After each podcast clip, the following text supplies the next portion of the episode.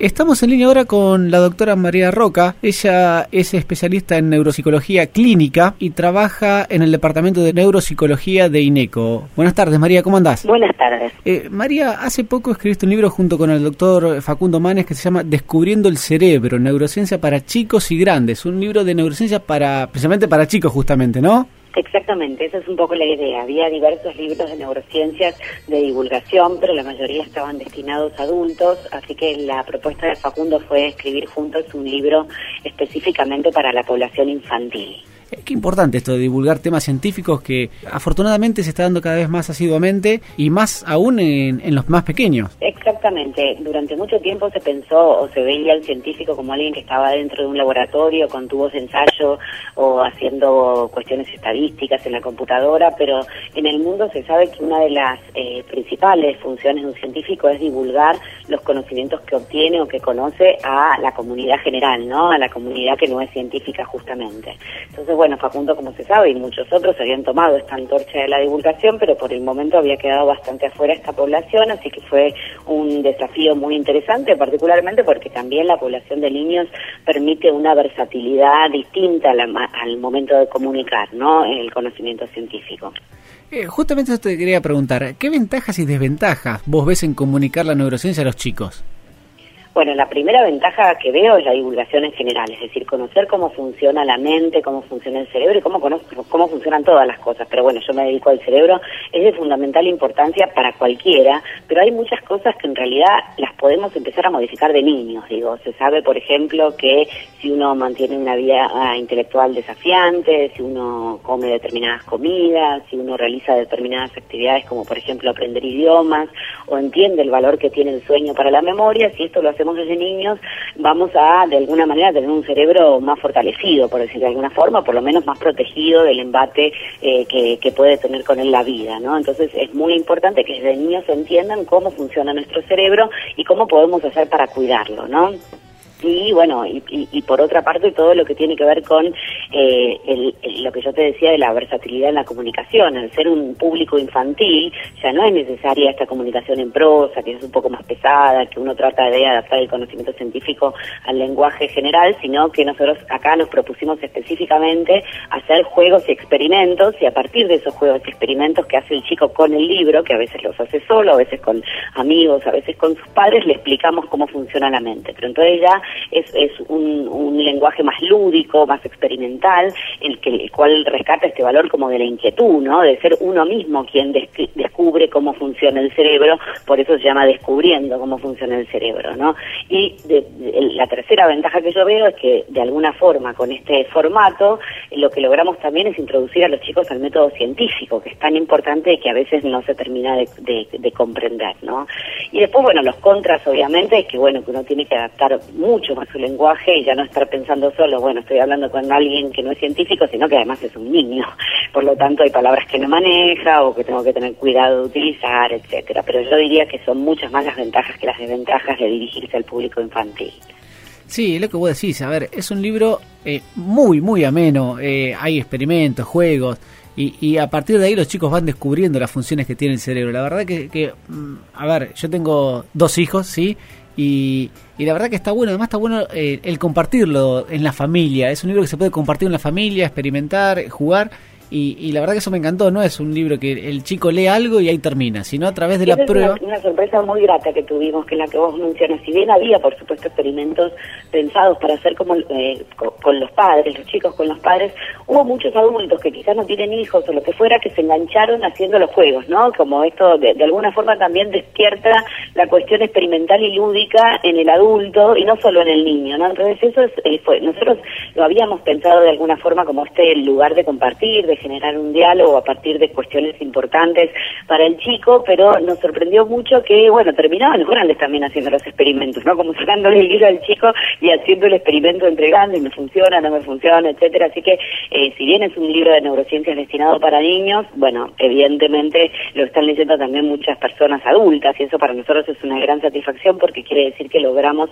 explicar las cosas de una manera más amena para ellos, ¿no? Es que pasa eso lo que decís, digamos, eh, uno termina participando y además eh, uno quizás que, a ver, está todo el día trabajando y demás, es un hermoso momento que uno puede compartir y además aprendiendo los chicos y los grandes también, te digo, porque hay temas obviamente que uno grande no los conoce, está claro, más uno que no, que no es especialista en la materia.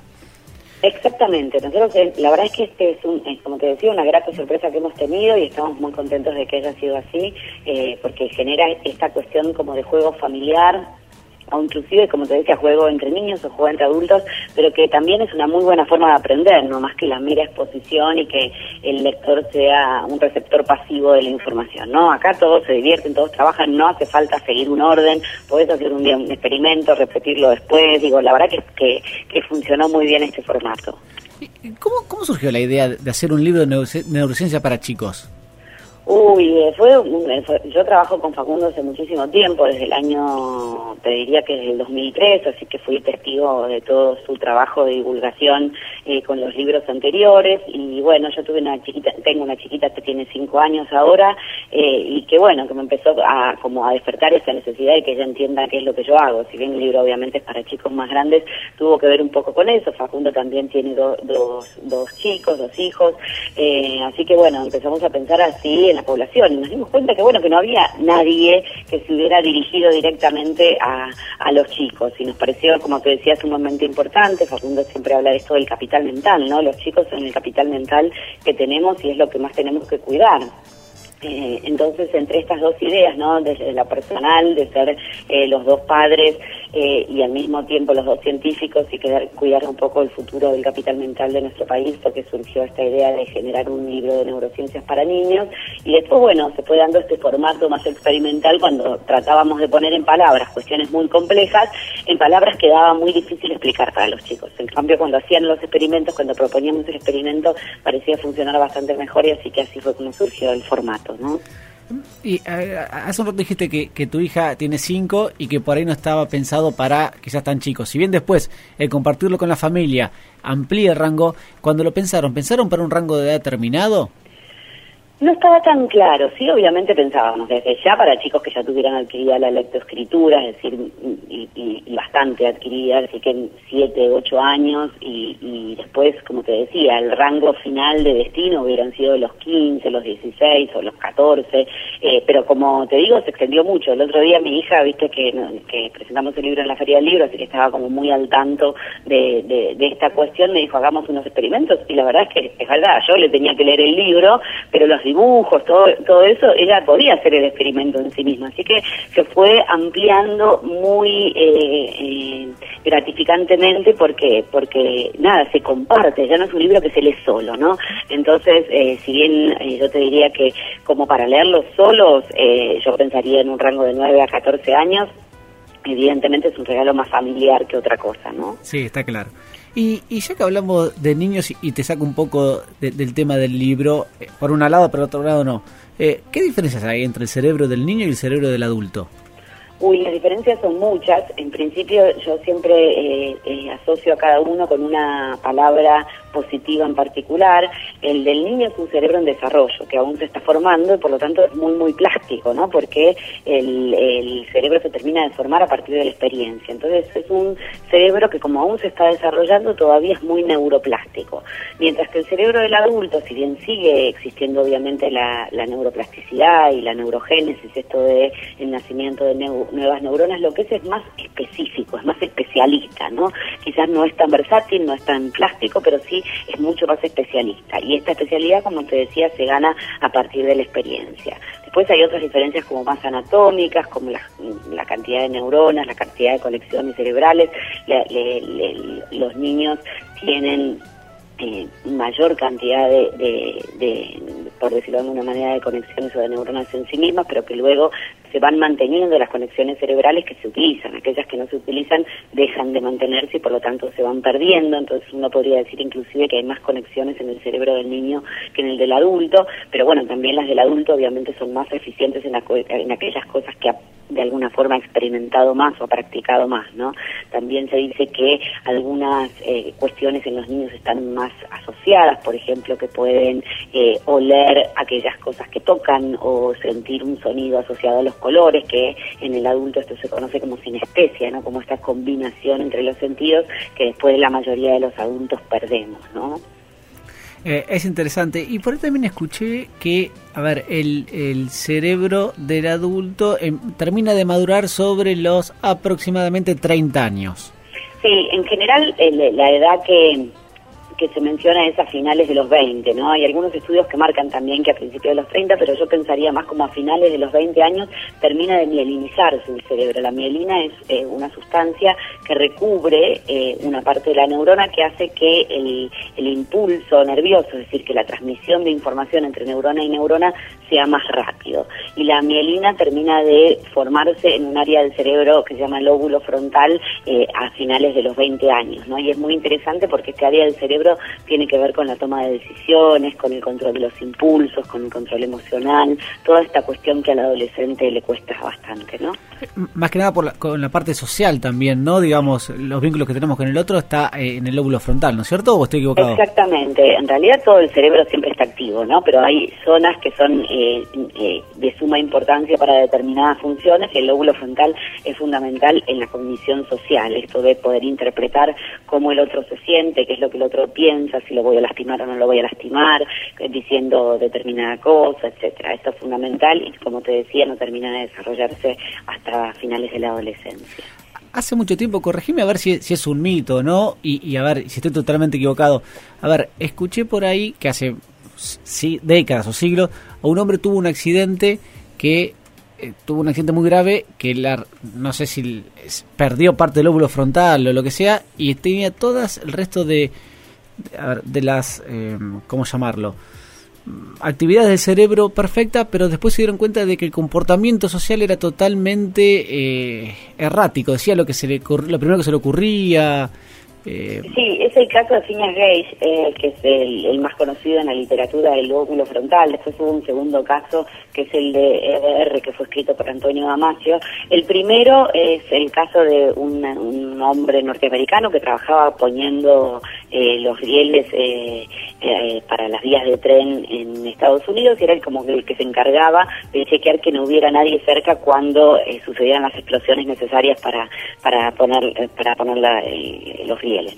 Y en un accidente de trabajo, bueno, eh, sucede una explosión mientras él estaba recorriendo el terreno y una vara de hierro atraviesa su lóbulo frontal, entra como si fuera por su ojo y sale por la e, parte de Ese es el caso que yo había escuchado, sí increíblemente esta persona eh, no, no, termina siquiera de perder la conciencia, se acerca donde están sus compañeros, ahí sí la pierde, le internan y cuando eh, después de retirar de la vara, etcétera, el paciente rendía muy bien, entonces podía hablar, podía recordar, no exactamente obviamente el evento, pero sí su vida anterior, sí aprender cosas nuevas, podía dibujar, podía hacer la mayoría de las cosas que nosotros los neuropsicólogos evaluamos. Así que fue dado de alta, lo que parecía eh, sumar a esta idea de que el lóbulo frontal no hacía nada, porque tenía el, lóbulo frontal eh, deshecho y sin embargo podía hacer la mayoría de las cosas.